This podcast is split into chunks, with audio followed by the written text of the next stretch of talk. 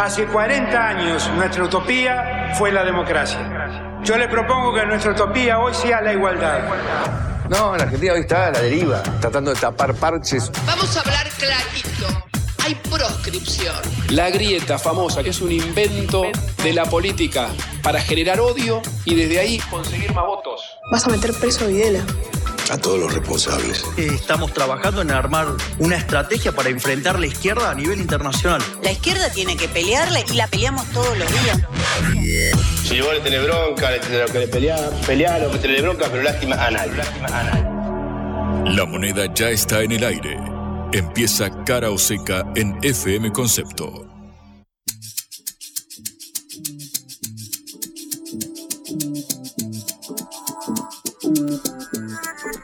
Hola, buenas tardes. Los acompañamos en esta hora del regreso por Cara o Seca, la producción de la Agencia Internacional de Noticias Sputnik.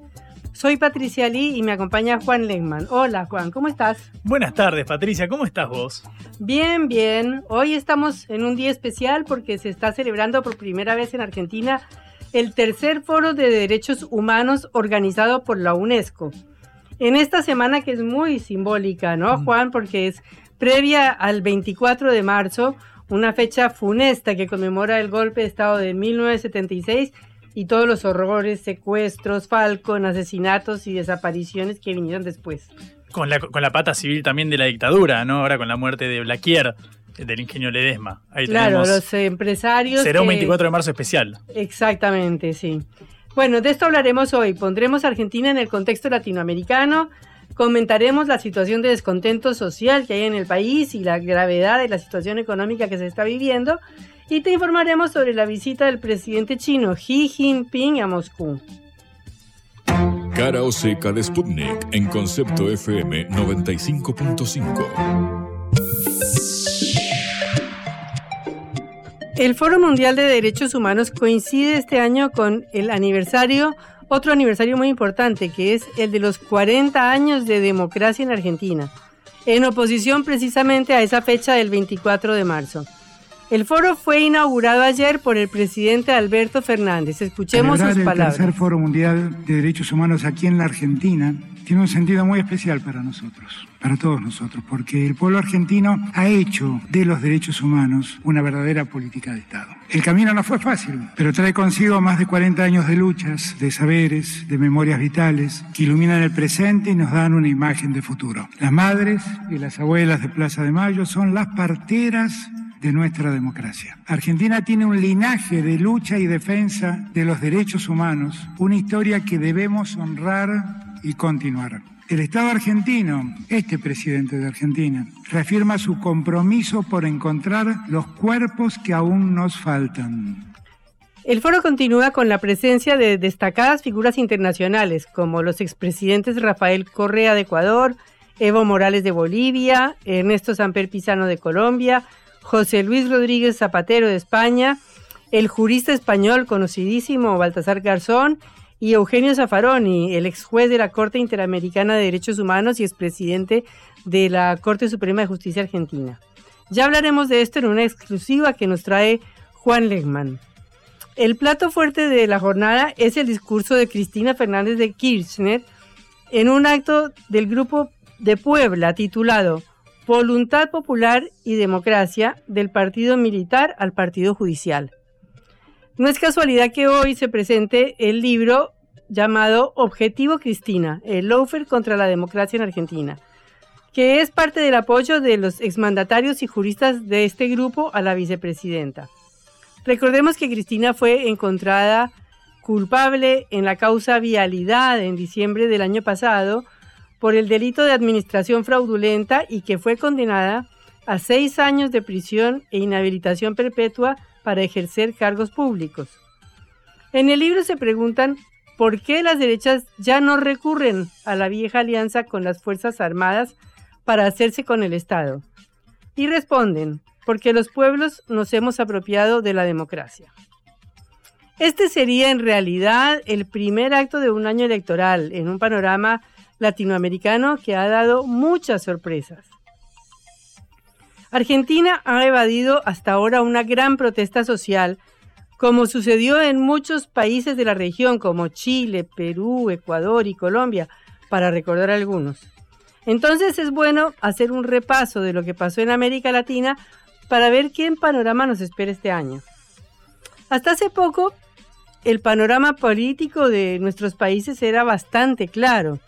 En todas partes había grietas políticas, pero muy claras. Por ejemplo, peronistas versus radicales en Argentina, liberales contra conservadores en Colombia, democracia cristiana contra socialdemócratas en Venezuela, o la concertación en Chile, que gobernó desde que terminó la dictadura de Pinochet en los años 90 contra la derecha. Era clarísimo todo, era un Boca o un River. Pero ahora hay grietas, grietitas y grietotas y grietas dentro de las grietas y una incertidumbre eh, de la cual nadie sabe lo que va a pasar. Entonces repasemos un poquito lo que ha pasado en los últimos dos años o tres en nuestro continente. Sobre todo en el Pacífico, donde, bueno, es una zona de terremotos, ¿no? Eh, la cordillera de los Andes que nace en Tierra del Fuego, sigue por Chile y llega hasta, hasta eh, el norte. Ha sido una, cordillera de terremotos y conmociones y estos años también ha sido una zona de terremotos y conmociones políticas muy importantes. Por ejemplo, en Chile, a partir de las protestas sociales que empezaron en el 2019, los gobiernos de la concertación y los posteriores de, Sebastián Piñera terminaron siendo derrotados en las urnas en 2022, donde la población chilena eligió a un candidato muy joven, Gabriel Boric, que fue la sorpresa de las urnas y que fue la primera gran sorpresa de estas jornadas electorales latinoamericanas. Boric derrotó a todos los partidos tradicionales chilenos. Luego vino Perú, donde desde 2018 hasta hoy hubo seis presidentes. Pero en 2021 todos los partidos tradicionales peruanos que gobernaron desde siempre fueron derrotados por un maestro rural que se llamaba Pedro Castillo.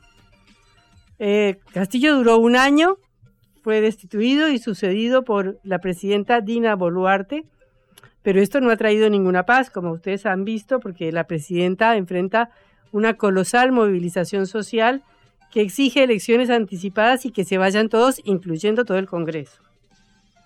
Y luego Colombia. El estallido social de 2021 llevó por primera vez en la historia a la derrota de los partidos liberal y conservador y todos sus adláteres que han gobernado el país desde 1800 en adelante y llevó al triunfo por primera vez en la historia de un candidato de izquierda, el exguerrillero Gustavo Petro que aparte de eso dejó atrás dos décadas de gobiernos de Álvaro Uribe Vélez, de su sucesor Juan Manuel Santos y de su discípulo Iván Duque. En Ecuador esto parecía no darse porque eh, ganó Guillermo Lazo, que era un candidato de los partidos tradicionales, pero este año también le llegó su turno, con la espectacular derrota en las elecciones regionales de febrero y el referendo que él mismo había propuesto y que fue rechazado por la población. Eh, Jaime Durán Barba, que es un analista muy conocido, escribió hace poco comentando esas elecciones que todas las encuestas decían que Lazo iba a ganar, es decir, todo estaba absolutamente claro, aparecía o, o se pensaba. Pero no solo perdió, no solo no le aprobaron el referéndum, sino que en Quito y Guayaquil, las dos principales ciudades del país, que concentran a casi la mitad de la población, ganó la izquierda referida al expresidente Rafael Correa por primera vez en la historia. Dice Durán Barba que los votantes de todos los países están votando por candidatos que representan el cambio. Y recuerda que desaparecieron sistemas binarios de partidos que parecían eternos, como el PRI y el PAN en México, conservadores y liberales en Colombia, la concertación y la derecha en Chile, el PT y el PMDB en Brasil, o el Frente Farabundo Martí y Arena en El Salvador y que como ocurre en todos los países, la indecisión de los electores es enorme. La, la, mitad de la población en Ecuador, por ejemplo, no sabía quién iba a votar. Y hay un pesimismo generalizado en toda la región, un rechazo a los gobiernos, a todos los establecimientos, un sentimiento generalizado de que se tienen que ir todos los políticos. De manera que en ninguna elección ha sido posible anunciar los resultados antes. Las encuestas sirven como una herramienta para hacer análisis, pero no sirven definitivamente para predecir el futuro. Por eso en Argentina estamos ante un año de incertidumbres. Primero tenemos que saber si la, si la vicepresidenta Cristina Kirchner se postulará al máximo cargo del país para las elecciones del 22 de octubre, si irá como senadora o si mantendrá su posición inicial de no presentarse. Ella habló de proscripción, aunque la condena todavía no es efectiva hasta que se cumplan las dos instancias pendientes de casación y de la Corte Suprema de Justicia, que ya anunció que este año no se pronunciará sobre los juicios más polémicos. Tampoco se sabe qué hará Mauricio Macri, tampoco se sabe si se romperá el frente de todos, si se romperá Juntos por el Cambio, si el libertario Javier Milei arrasará y se ubicará en la segunda vuelta. Entonces, estamos ante un país con una alta inflación, más del 100%, con la infraestructura eléctrica al límite, con una sequía histórica, una caída interanual del 35% de toda la producción nacional de granos. La producción de soja cayó de 18.3 millones de toneladas frente a los 25 del año pasado. Las exportaciones caerán el 48%, casi la mitad, 20 mil millones de dólares. En esta situación hay un descontento social muy grande del cual hablaremos en la segunda parte de nuestro programa, mientras que el FMI exige mantener las mismas metas de déficit a pesar de la crisis. Bueno, en este contexto, el resultado de las elecciones está totalmente abierto y puede deparar muchas sorpresas. Como decimos en el título de nuestro programa, cara o seca, la moneda está en el aire. Blanco o negro, ¿sí o no? ¿A favor o en contra? Sputnik para la pelota para reflexionar.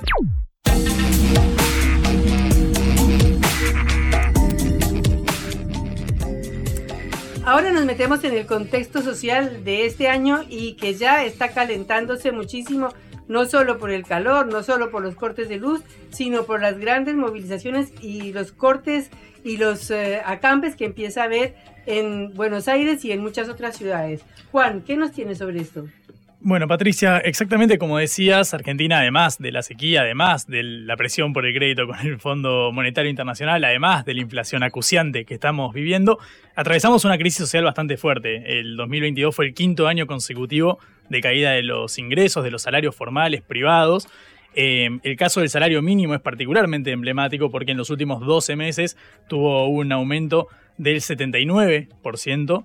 Eh, contra una inflación que ha superado el 102 según la última medición del INDEC publicada la semana pasada. Y en ese marco, eh, quienes cobran el potenciar trabajo, que es el principal programa social del país, estamos hablando de esta contraprestación que ofrece el Estado equivalente a la mitad de un salario mínimo que hoy está en los 69.500 pesos, es decir, cerca de 30.000, 35.000 pesos es lo que cobra un trabajador a cambio del potenciar trabajo nada. La verdad es que nada no, no, cubre ni media canasta básica alimentaria, es decir, la cual mide el nivel de pobreza de un hogar.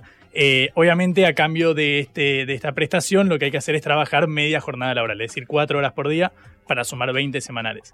Este es el, contexto en el cual se inscribe la crisis, los piquetes, los cortes que se están llevando a cabo en todo el país, particularmente contra la figura de la actual ministra de Desarrollo Social de la Nación. Hablamos de Victoria Tolosa Paz, eh, mujer del riñón de Alberto Fernández, digamos, en esta interna que, surca el gobierno. Eh, y para eso tenemos a Eduardo Beliboni, en línea que es dirigente del Pueblo Obrero, la principal organización que nuclea a los beneficiarios, que obviamente en este momento imagino que estarán protestando por el aumento inflacionario contra este, el, aumento de los, de los ingresos. Eduardo, ¿cómo estás? Patricia Lee y Juan Leman, te saludamos. Hola, ¿qué tal? ¿Cómo le va? Buenas tardes. Te quiero preguntar lo primero, ahora hace unas horas eh, se, hizo saber que levantaron los, los acampes, que está, los piquetes que estaban llegando a cabo en distintos puntos del país. Eh, ¿Qué sucedió? ¿Cómo se resolvió la situación? Mira, yo estoy ahora en Mendoza, exactamente en el penal de Mendoza, donde están todavía detenidos, a pesar de que más temprano ya se liberó se libró la, libertad de Martín Rodríguez y Lorena Torres, dos dirigentes del pueblo obrero de aquí de Mendoza, que producto de la acción de lucha que llevamos adelante la semana pasada, el día martes, ellos fueron detenidos. El gobierno de Mendoza tiene un sistema legal y jurídico, entre comillas, ambas cosas, absolutamente eh, represivo y coercitivo de la movilización popular. Está prohibido manifestarse en Mendoza. Los juristas, tanto, que les gusta hablar de, justicia y de derecho y derecho, eh, eh, como se dice, comparado, no sé cómo no han eh, llamado la atención de lo que ocurre aquí en Mendoza. Hay centenares de procesados por movilizarse, por cualquier causa. Está prohibido movilizarse, me dijo el ministro de Justicia a mí en la cara, en la movilización que hicimos el viernes, no se puede manifestar en Mendoza, me dijo. Yo le pregunté si no regía la Constitución Nacional, si se habían eliminado las libertades democráticas en el país o si estábamos bajo estado de sitio. Única de las razones por las cuales uno podría decirle a una persona, o el Estado podría decirle a una persona, que no se puede movilizar. Sin embargo, aquí estamos todavía con el impacto de eso, porque tuvimos que movilizarnos aquí y finalmente hoy, frente a la falta de respuesta, decidimos con la unidad piquetera realizar más de 100 cortes en todo el país que se realizaron, en el puente Porredón, en la autopista La Plata y en todo el país. Sería largo enumerar la cantidad de rutas, la 40 en Neuquén, la 22, la 17, bueno, la 14, la 12, la 9, la 3, eh, sería larguísimo, pero hubo miles de personas en la calle y lo extraordinario de esto es que no fue como habitualmente ocurre, eh, vagos planeros pidiendo vivir gratis, sino luchando por la libertad de dos compañeros.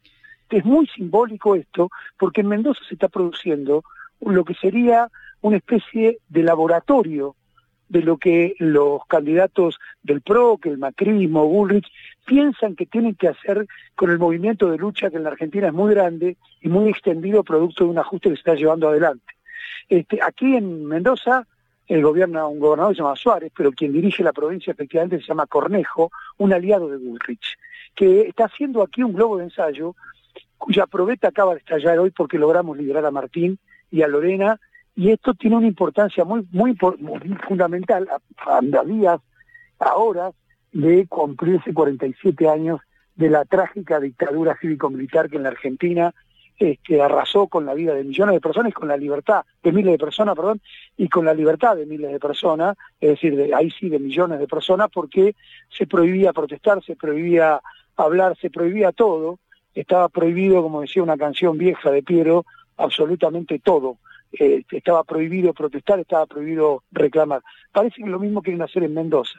Los cortes de hoy tenían que ver con eso y por eso fueron levantados cuando obtuvimos la libertad de Martín. Pero lógicamente la protesta va a seguir, va a seguir en Buenos Aires, va a seguir en Mendoza, va a seguir en todo el país, porque la situación social, como ustedes recién decían y relataban, se agrava mes a mes. Es imparable la crisis que en la Argentina se, lleva, está llevando puesto trabajadores, desocupados, precarizados, jubilados, es decir, más de la mitad de la población está por debajo de la línea de pobreza y hay, debe haber ahora mucho más, pero estamos en alrededor de cinco y medio, seis millones de personas indigentes, es decir, que no tienen para comer.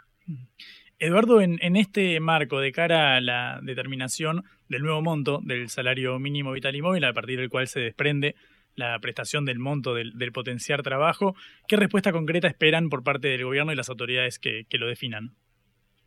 Mira, nosotros hemos pedido ya hace tiempo una reunión con la ministra de Desarrollo Social, se van a cumplir dos meses y no hemos tenido ninguna respuesta. La ministra de Desarrollo Social no quiere reunirse, no quiere discutir problemas sociales, tiene una misión. Y lo dijo ella. Lo notable es que, bueno, el pez por la boca muere, ¿no? Ella dijo que toda la política social estaba ordenada por el equilibrio fiscal necesario en la Argentina. ¿Qué quiere decir esto? Que, parafraseando a la dirigente histórica del peronismo, eh, Duarte, donde hay una necesidad no hay un derecho para la militar, con los zapatos. Donde hay una necesidad hay una imposición del Fondo Monetario Internacional para impedir que esa necesidad se concrete en, millones de personas que hoy necesitan efectivamente una ayuda social porque la están pasando muy mal. Entonces, con ese criterio vamos a un acrecentamiento, un crecimiento de la protesta social. No nos dejan más remedio, no nos dejan salida. Yo decía acá en Mendoza, frente a esta situación del gobierno de Mendoza, que nosotros luchamos y somos en ese sentido muy consecuentes, pero no nos acorralen, porque entonces mordemos como los perros. Es decir, no nos acorralen con la situación eh, social que se está viviendo en la Argentina. Nos están acorralando porque no hay comida en los comedores populares, porque los planes sociales son una miseria y porque las herramientas prometidas para emprendimientos productivos nunca llegan. Entonces, ¿qué alternativa le dejan a los compañeros, a los trabajadores y a las organizaciones que los queremos representar dignamente? Lo que, lo que corresponde eh, es salir a luchar y eso es lo que vamos a hacer. Hola Eduardo, te saluda Patricia Lee, un gusto tenerte en Cara Seca. Eh, o sea, este gobierno está realizando un ajuste muy grande, según lo que tú dices. Claro, por supuesto, bueno, ya no es por lo que yo digo, lo dicen los números, recién ustedes decían la caída del salario real, una jubilación que está también producto del, salario mínimo, una jubilación mínima que está por debajo de la línea de indigencia. La, jubilación mínima la cobra más de la mitad de, de, los, de los jubilados en Argentina y están cobrando por debajo de la línea de indigencia. Estamos hablando entonces de un ajuste de características brutales, pero además lo, lo relata el, el, el, digamos, el, ajuste mucho más preciso que estos datos. El propio, la propia votación del presupuesto en el Parlamento. El, el ministro Massa envió un presupuesto en diciembre al Parlamento, que es un presupuesto de ajuste. Es un presupuesto que limita todos los gastos del Estado porque estima una pauta inflacionaria que está muy, muy por debajo de la real. Por lo tanto, si va a gastar este, el Estado en salud y en educación, por lo que ha pautado el Ministerio de Economía en lo que es la ley de leyes, es decir, el presupuesto nacional, claramente va a gastar mucho menos que el año pasado. Eso es un ajuste. Y por lo tanto, eso y la inflación van haciendo, van destruyendo no ya no solo la economía de la familia, la vida de la familia, porque eso se, se, impacta o impacta eso en la educación, en la salud y por supuesto en el alimento de las personas, en la vida. Eduardo, em, puntualmente vos marcaste la inclinación, vos mencionaste a, Juntos por el Cambio, mencionaste a Burrich puntualmente y, su candidatura. Quiero preguntarte en primer lugar eh, si sentís defraudado por parte de la promesa de este gobierno de empezar por los últimos para llegar a todos. Y por otro lado, si ves que en la oferta electoral del menú, que por ahora incipientemente empieza a mostrarse, hay alguna candidatura que represente más los intereses que ustedes están defendiendo. Pienso, por ejemplo, en Juan Grabois.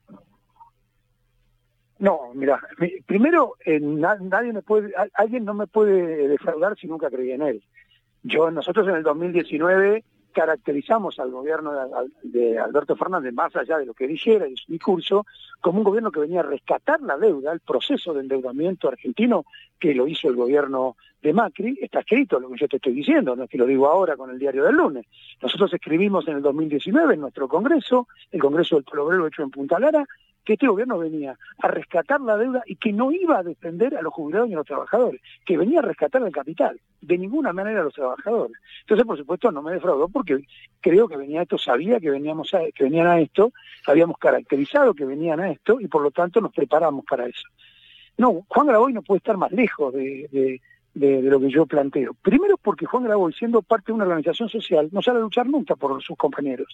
Nosotros estamos luchando ahora por la este, detención de nuestros compañeros por salir a luchar contra el ajuste del gobierno que Juan Grabois defiende. Juan Grabois está en el gobierno, no ha roto ni siquiera con el bloque, en un momento amagó a romper con el bloque de diputados, pero sigue estando en el mismo bloque del partido de gobierno, que es el partido que aplica el ajuste. Pero sí tenemos una alternativa política.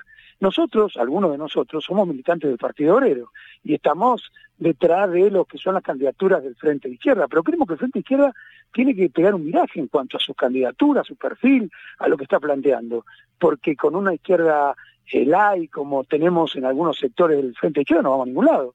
Tiene que ser una izquierda fuerte. Para nosotros eso lo representa Néstor Pitrola, Gabriel Solano como candidato a presidente, Romina del Pla, una diputada, docente, dirigente de la matanza. Es decir, lo representan los trabajadores que están luchando hoy contra el ajuste. No lo pueden representar aquellos que tienen una crítica este, muy fuerte contra la derecha, pero tienen un apoyo al kirchnerismo muy fuerte. Y me refiero, yo te lo digo con nombre y apellido, a Bregman y del Caño no pueden ser los candidatos de una coalición de izquierda, porque la coalición de izquierda tiene que enfrentar a ambos sectores del ajuste, a ambos sectores de la burguesía o de las clases patronales que han sido representadas por el peronismo en el gobierno y por el macrismo en el gobierno.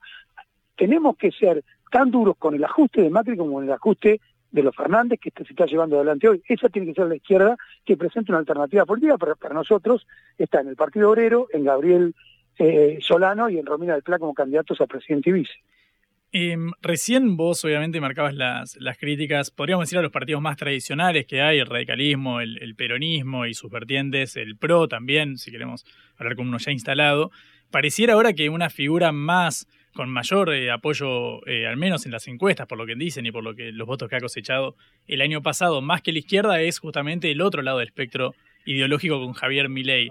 Eh, si en 2001 el lema era que se vayan todos y eso se canalizó con otro tipo de salida, ¿qué lecturas es hoy a 21 años y pico de aquel momento que podemos coincidir en que con este son los de los más graves de los últimos 20 y pico de años? Mira, tiene que ver con, lo que te decía recién de qué propuesta tiene que tener la izquierda, porque Milei es un fascista, un hombre de las grandes empresas, pero está expresando cierta rebelión, cierto hartazgo de una juventud equivocada, a mi entender, de lo que son los partidos tradicionales. Él canaliza una bronca que hoy no está canalizando la izquierda y que debería canalizarlo la izquierda, producto del perfil que tiene hoy algunos de los candidatos de la izquierda. Tendría que ser esa rebelión, esa bronca contra los partidos tradicionales canalizada por la izquierda, no por este género este, que quiere eliminar todos los derechos. Ahora, ocupa un lugar porque hay una necesidad. Es decir, ahí hay una cantidad de jóvenes, de sectores este, medios, inclusive de, de pibes, de jóvenes que, que están pensando que esto no va más, que la situación de los partidos que nos gobernaron son un desastre y que por lo tanto es necesario buscar una alternativa, y este aparece como un, una persona disruptiva, este, diferente, se hace loco, grita. Por supuesto es un fascista disfrazado de todo eso, pero ya ha ocurrido inclusive en otros lugares del mundo que ocultando o más o menos ocultando, porque si uno lo escucha bien, dice que hay que eliminar prácticamente todos los derechos y que el que tiene podrá resolver su situación y el que no se joderá.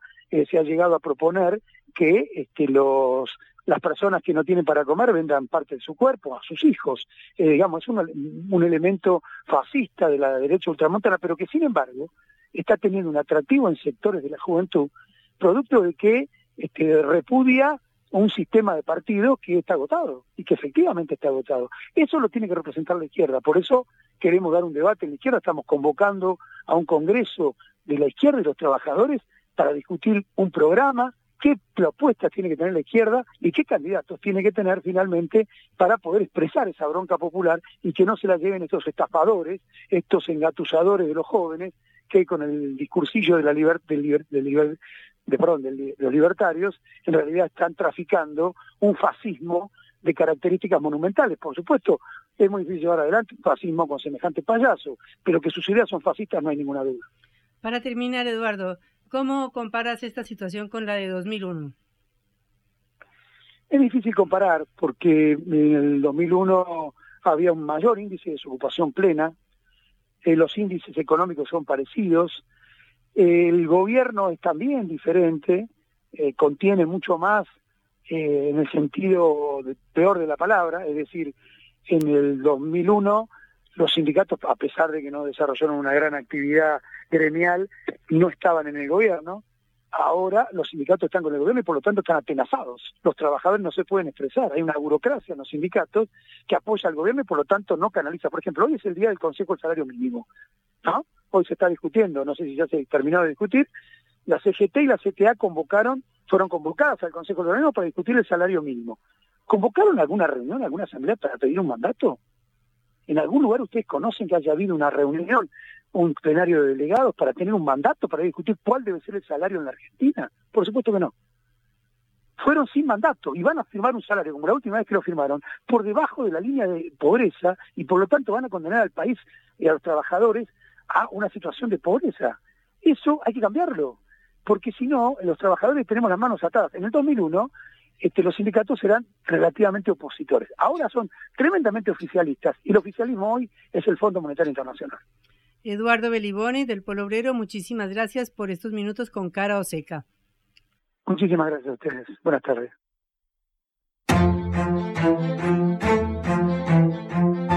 Cara o seca. La vuelta al mundo en la vuelta a casa.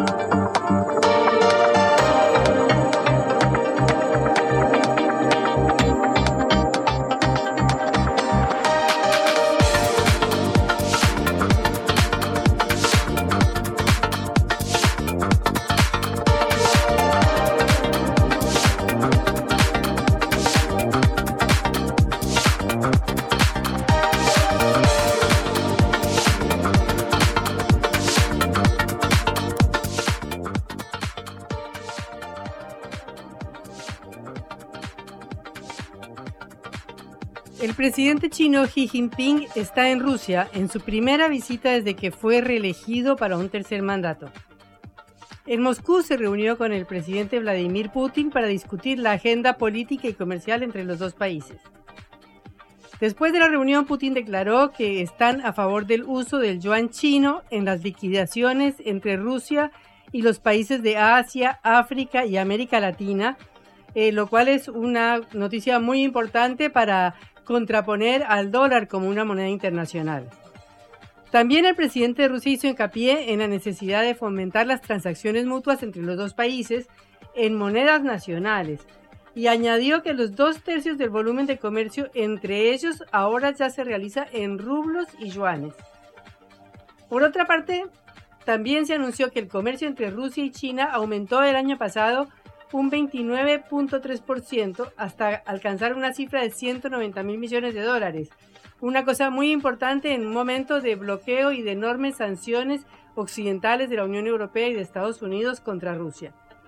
Hubo otras iniciativas de las que se habló, como el proyecto Fuerza de Siberia 2, que es un gasoducto para llevar 50 mil millones de metros cúbicos de gas a China, eh, la Ruta Marítima del Norte, que es otro de estos proyectos, y también se habló de inteligencia artificial y desarrollo de la información se firmaron documentos, dos documentos muy importantes para profundizar la relación entre estas dos potencias económicas mundiales y una declaración conjunta para desarrollar áreas clave de las economías. También Putin habló y reafirmó el compromiso con el principio de una sola China frente a las ofensivas de Estados Unidos sobre la isla de Taiwán que parecieran querer decir que eh, no quiere reconocer más este concepto. Como trasfondo de esta visita, eh, se conoció hace días un plan de paz que propuso China para terminar con el conflicto en Ucrania, del cual vamos a hablar con nuestro invitado de hoy, que es Sergio Rodríguez Helfenstein, un analista venezolano especialista en China.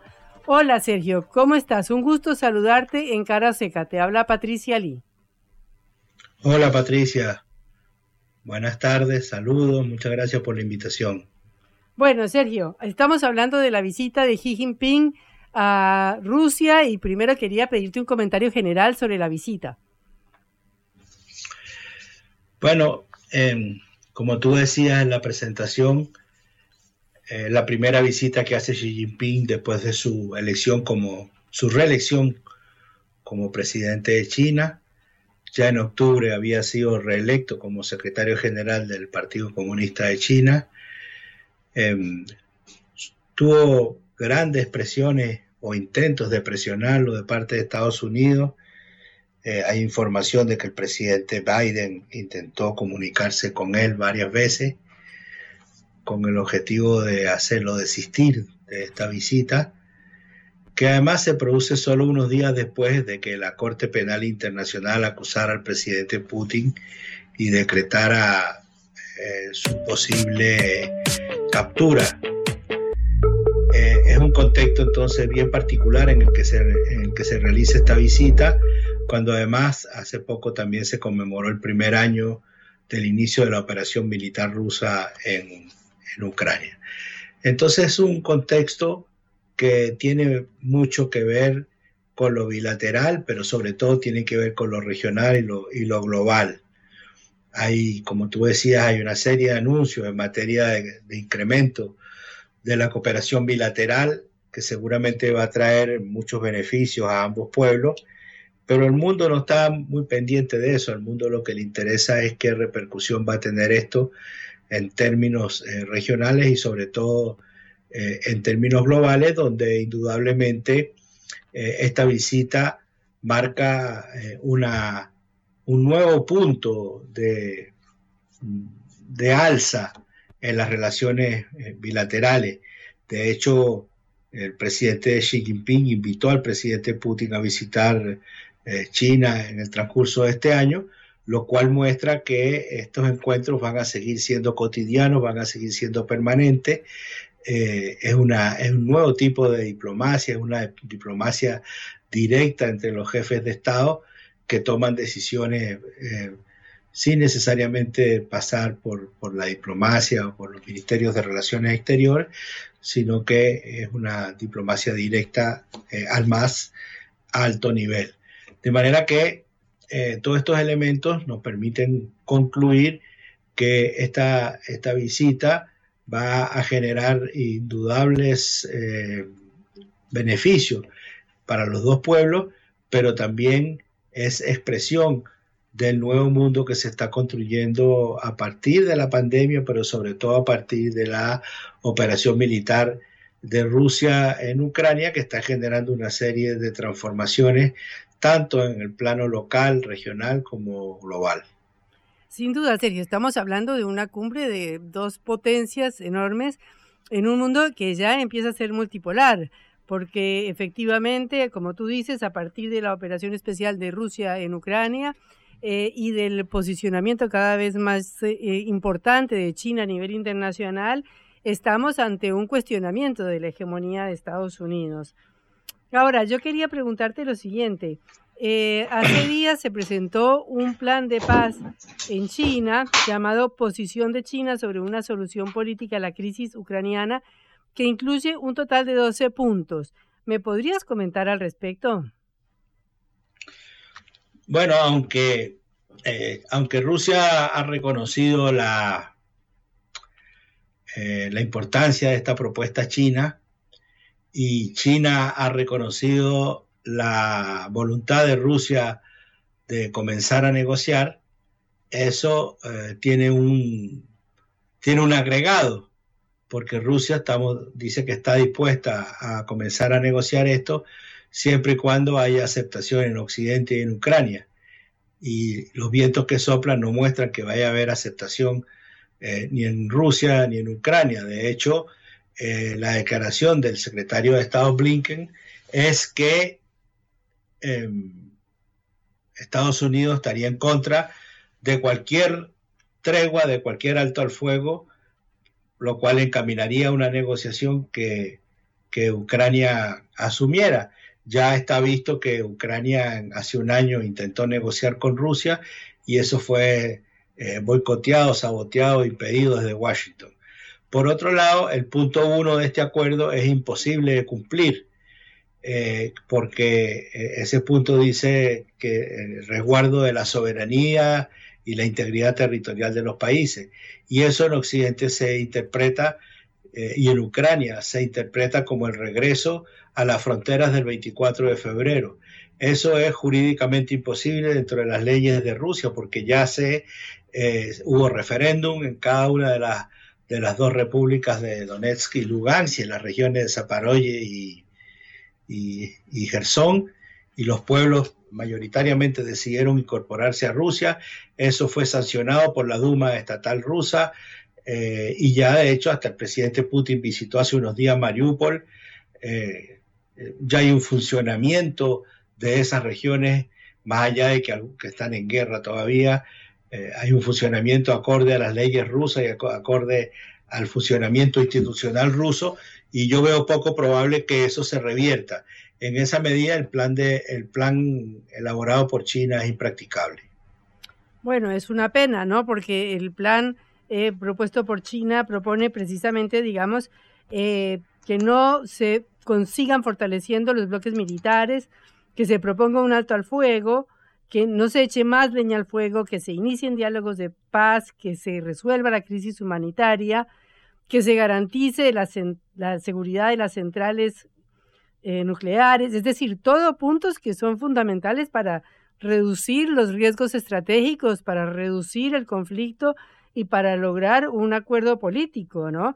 Pero vemos que Estados Unidos está muy en contra de buscar cualquier tipo de alternativa que no sea seguir debilitando a Rusia. Sí, por eso es lo que es lo que te decía. Yo no, yo no sé cómo se puede negociar eso, porque efectivamente, como tú dices, si eso se negocia punto a punto, eh, es, es, posible lograr algo, porque se podría llegar a, a, eh, a un acuerdo en, en, yo creo que en buena parte de esos puntos.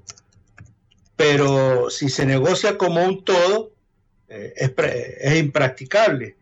porque, bueno, por lo que tú dices, porque Estados Unidos no lo va a permitir, ya dijo que no lo va a permitir, eh, pero también por otro lado, porque China, porque está, porque Rusia ya no puede volver atrás, ya no puede regresar en torno a, eh, a, la pertenencia territorial de, de, de, las dos regiones y de, la, y de, las dos provincias que se incorporaron después de un referéndum eh, en que votó mayoritariamente el pueblo de, esa, de esas regiones. Ahora, evidentemente, los otros puntos, abandonar la mentalidad de guerra fría, el cese de fuego de ambas partes, eh, la reanudación de la conversación de paz, resolver la crisis humanitaria. O sea, por eso te digo que, este, por ejemplo, el cese de fuego de ambas partes, eso Estados Unidos no lo va a permitir. Ya lo dijo abiertamente el secretario Blinken. Eh, no va a permitir un cese de fuego. Eh, reanudar las conversaciones de paz no lo van a permitir. Ya lo dijeron que no lo van a permitir. Y en Ucrania no manda el gobierno de Ucrania, manda Occidente, manda Washington, manda Bruselas, manda Berlín, no mandan el gobierno de Ucrania. Entonces, eh, por eso yo te digo que este, esta propuesta china, eh, más allá de, las declaraciones que se hagan y de la, de la, de la diplomacia, es impracticable. Eh, otra, otra de las propuestas es detener las sanciones unilaterales. ¿Es que acaso Estados Unidos y Europa van a dejar de sancionar a Rusia? No lo van a hacer. Seguramente. Entonces, entonces este, por eso yo digo que es impracticable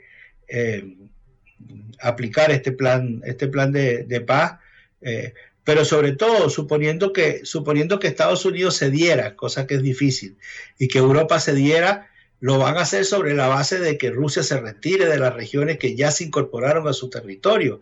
Entonces ahí estaríamos ante una situación para Rusia sumamente complicada porque ya hay eh, eh, hay una aprobación multitudinaria del pueblo ruso a la decisión tomada por el gobierno y a la decisión tomada eh, por esas regiones de incorporarse a Rusia. Claro, claro. Entonces, yo, yo lo veo muy poco, muy poco practicable en las condiciones, en las condiciones de hoy.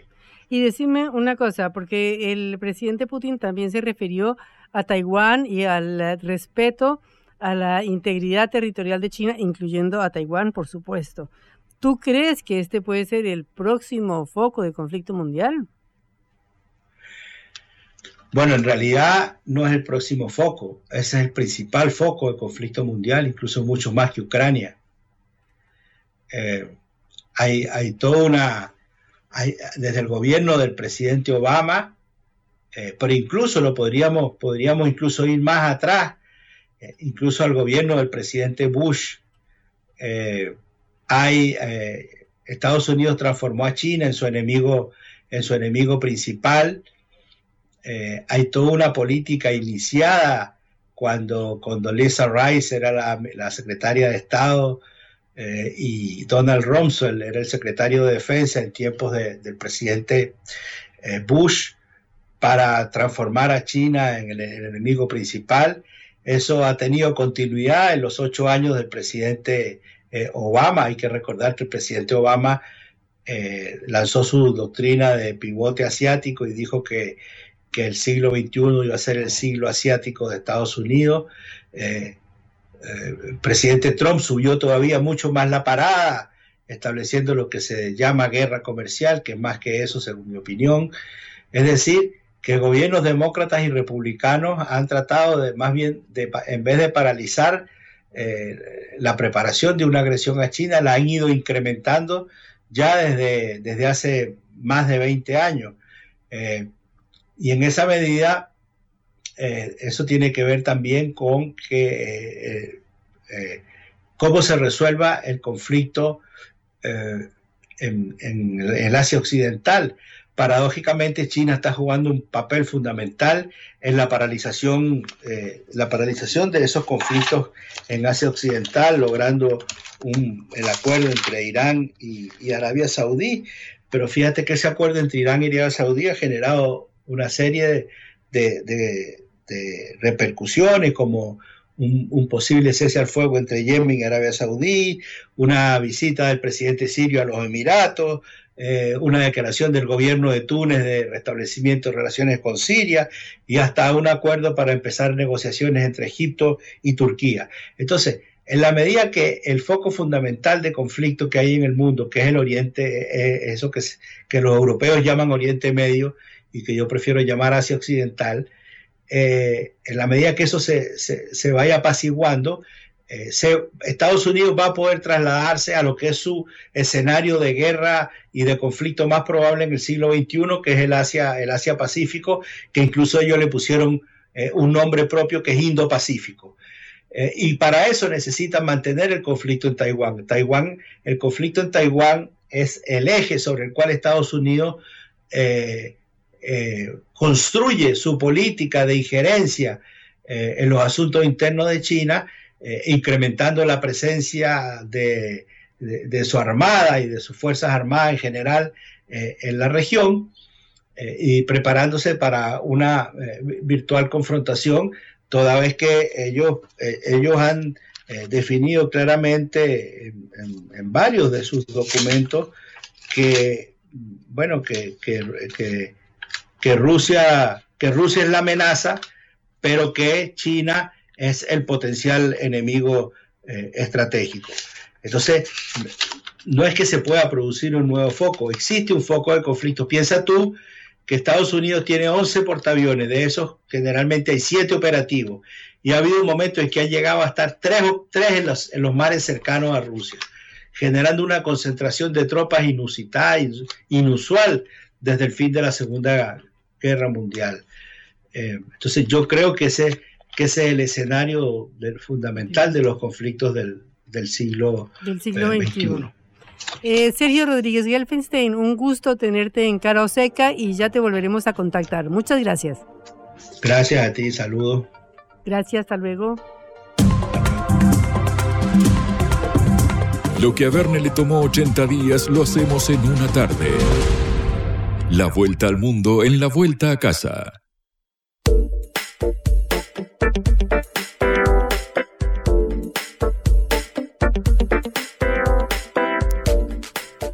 Bueno, Juan nos tiene una entrevista exclusiva hoy sobre el tema del momento en Argentina, que es el tercer Foro Mundial de Derechos Humanos y la presentación de la presidenta Cristina Fernández de Kirchner en el Centro Cultural de su mismo nombre, Centro Cultural Kirchner, que se espera y que se espera con mucha expectativa para saber cuál va a ser el eh, quizás una definición posible sobre lo que pueda ser el futuro electoral de Cristina.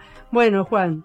Vos bien lo dijiste, Patricia, en el editorial. Hoy, esta semana, en verdad, por el 24 de marzo de la última dictadura cívico-militar, se está llevando a cabo en manos de la Secretaría de Derechos Humanos de la Nación cinco jornadas, una por día naturalmente, eh, de conmemoración y de pensar los derechos humanos en eh, este tetragésimo aniversario de democracia ininterrumpida de la Argentina, nunca antes, que nunca antes ocurrió. Em, el día de hoy, por la mañana, en la ex ESMA, en la ex Escuela de Mecánica de la Armada, eh, que ahora es el espacio de la memoria, estuvo Eugenio Raúl Zaffaroni, el ex juez de la Corte Suprema de Justicia de la Nación, también integrante de la Corte Interamericana de Derechos Humanos, la CIDH, estuvo participando de un panel también integrado por grandes figuras. Hoy también estuvo eh, Ernesto Samper, del expresidente de, Colombia. Eh, hubo un montón de oradores en los paneles y hoy, obviamente, por la tarde va a hablar Cristina ahora cerca de las 7 de la tarde. Con Zaffaroni hablamos puntualmente de él en su rol como jurista y ex magistrado, qué piensa sobre la situación judicial que está atravesando el país en este momento y esto nos dijo en exclusiva para Caroseca. Una situación caótica que le ha generado el grave defecto institucional que tenemos respecto de la estructura de nuestro Poder Judicial. Nuestro Poder Judicial tiene la estructura más irracional que existe en toda América y en toda Europa. Y bueno, no voy a pasarle una factura a la política, pero creo que de esto se tenía que haber ocupado. Esto no es un problema jurídico, esto es un problema político, sustancial porque se trata de un poder del Estado. No se puede jugar un partido de fútbol permitiendo que el referee patee la pelota y no solo, sino que se ponga la camiseta de uno de los dos cuadros. Existe una connivencia entre los intereses del Poder Judicial y los intereses de los procónsules del endeudamiento. En esto que dice Zaffaroni bastante fuerte, el árbitro que se pone la camiseta de uno de los equipos en disputa, obviamente es una metáfora de la, grieta que atraviesa el país entre Juntos por el Cambio y el Frente de Todos esquemáticamente. Eh, pero aquí hay dos puntos fuertes de este primer audio. Primero, el problema político que identifica Zaffaroni. Dice, lo que pasa con la justicia no es un tema propia de los magistrados, sino de que requiere una solución que no está en los tribunales, sino más bien en, la, en, el Congreso. ¿A qué se refiere? Bueno, podemos pensar en el proyecto de reforma judicial que impulsó el presidente Alberto Fernández, que en 2020, en plena pandemia, logró la aprobación, la media sanción en el Senado, donde el oficialismo, el Frente de Todos, tiene mayoría, pero obviamente en diputados quedó trunca, dado que el, oficialismo no tiene la, mayoría que sí tiene en la Cámara Alta. Em, ni, siquiera llegó a tratarse en comisión en ese momento. Eh, y además están los proyectos centrales que están tratándose en este momento. Primero, el de la ampliación de los miembros de la Corte Suprema de Justicia de la Nación y por otro lado, el de remoción, el juicio político a los cuatro integrantes. Eran cinco tras la salida de Elena Hayton de Nolasco el año pasado. Quedaron cuatro varones a cargo del máximo tribunal, donde es prácticamente imposible que prospere. Si bien, de nuevo, en el Senado tiene mayores eh, facilidades, digamos, para tramitar el expediente, en, la Cámara de Diputados, para remover a los jueces del máximo tribunal, son necesarios 172 escaños y el Frente de Todos solamente tiene 118. Es decir, ya a los dos tercios parece una tarea imposible a esta altura. De hecho, el antecedente más cercano se remonta a la época de Néstor Kirchner, donde podríamos pensar un presidente con mayor volumen para llevar a cabo estas, estas cuestiones. El segundo punto importante para mí es el de la connivencia que identifica él entre lo que él llama los procónsules del endeudamiento obviamente en referencia al préstamo con el FMI que Macri celebró en 2018. Y yo creo que tácitamente se refiere a los chats del lago escondido. Recordamos donde eh, un grupo de empresarios, jueces federales, el ministro de Seguridad de la ciudad de Buenos Aires, Marcelo de Alessandro, de la reta, del opositor de, de Juntos por el Cambio, hoy en uso de licencia, probablemente reemplazado eh, por Eugenio Bursaco en el cargo de la cartera de seguridad. Bueno, este viaje que hicieron al lago escondido, a la estancia de Joe Lewis, este magnate británico, donde habrían participado en un encuentro eh, facilitado, invitado por miembros del grupo Clarín, del conglomerado mediático. Obviamente, en caso de ser así, denotaría cierta eh, connivencia, como se decía Zaffaroni, entre funcionarios del Poder Judicial y el empresariado. Eh, obviamente esto salta a la luz por el hackeo al celular de, Alessandro, el, mencionado de Alessandro, y la filtración del chat de este grupo de los huemules, como se hacían llamar, donde, bueno, aparece todo tipo de delitos, digamos, como la emisión de facturas truchas, supuesta emisión, de nuevo, porque estamos hablando de un hackeo, esto es una prueba ilegal, no, no constituye una prueba legítima, por eso, obviamente, en los tribunales todavía no hay ningún avance concreto de hecho se está investigando, es un proyecto que, propuso Rodolfo Tailade en la Cámara Baja en el Frente de Todos. Bueno, a esto se refiere Zafaroni en el primer audio, pero también le preguntamos eh, por la condena a seis años de prisión que mencionaste vos en primera instancia por la causa de vialidad, donde Cristina, además de recibir esa pena de prisión, eh, fue privada de la eh, posibilidad de ejercer cargos públicos perpetuamente. esto dijo Zaffaroni cuando le preguntamos sobre eso. Proscripción formal no, porque mientras no haya una sentencia definitiva no existe, pero sí existe la amenaza de que puede surgir una sentencia definitiva en medio de una campaña electoral, por ejemplo. Tendrían que forzar mucho los tiempos, pero bueno, podría ser. En términos estrictamente técnicos, es cierto, todavía no hay una sentencia firme. Recordamos que quedan dos instancias de apelación para la vicepresidenta, la primera en la Cámara de Casación, la segunda, en caso de no prosperar, eh, en la Corte Suprema de Justicia, que es hoy la que tiene el proyecto para ser removidos sus magistrados. Es decir, la lectura de Zaffaroni es que la justicia tiene hoy un problema político y la resolución parece estar tenida también por la política. Bueno, Juan, muchas gracias y nos despedimos en el día de hoy. Hasta mañana. Los, los acompañaremos en el regreso a casa por cara o seca. Vamos a hablar clarito. La guerra contra las drogas ha fracasado. Se ha producido un genocidio en el continente. Tenemos nosotros que plantar una sola voz, una sola voz y que América Latina y el Caribe le diga a los Estados Unidos de Norteamérica no más golpismo. Y se aplica lo que decía Tolstoy, un gobierno que no procura la justicia no es más que una banda de malhechores. Qué cosa rara que diga gracias a la vida a pesar del dolor, porque mi hija dio la vida sabiendo que había que cambiar.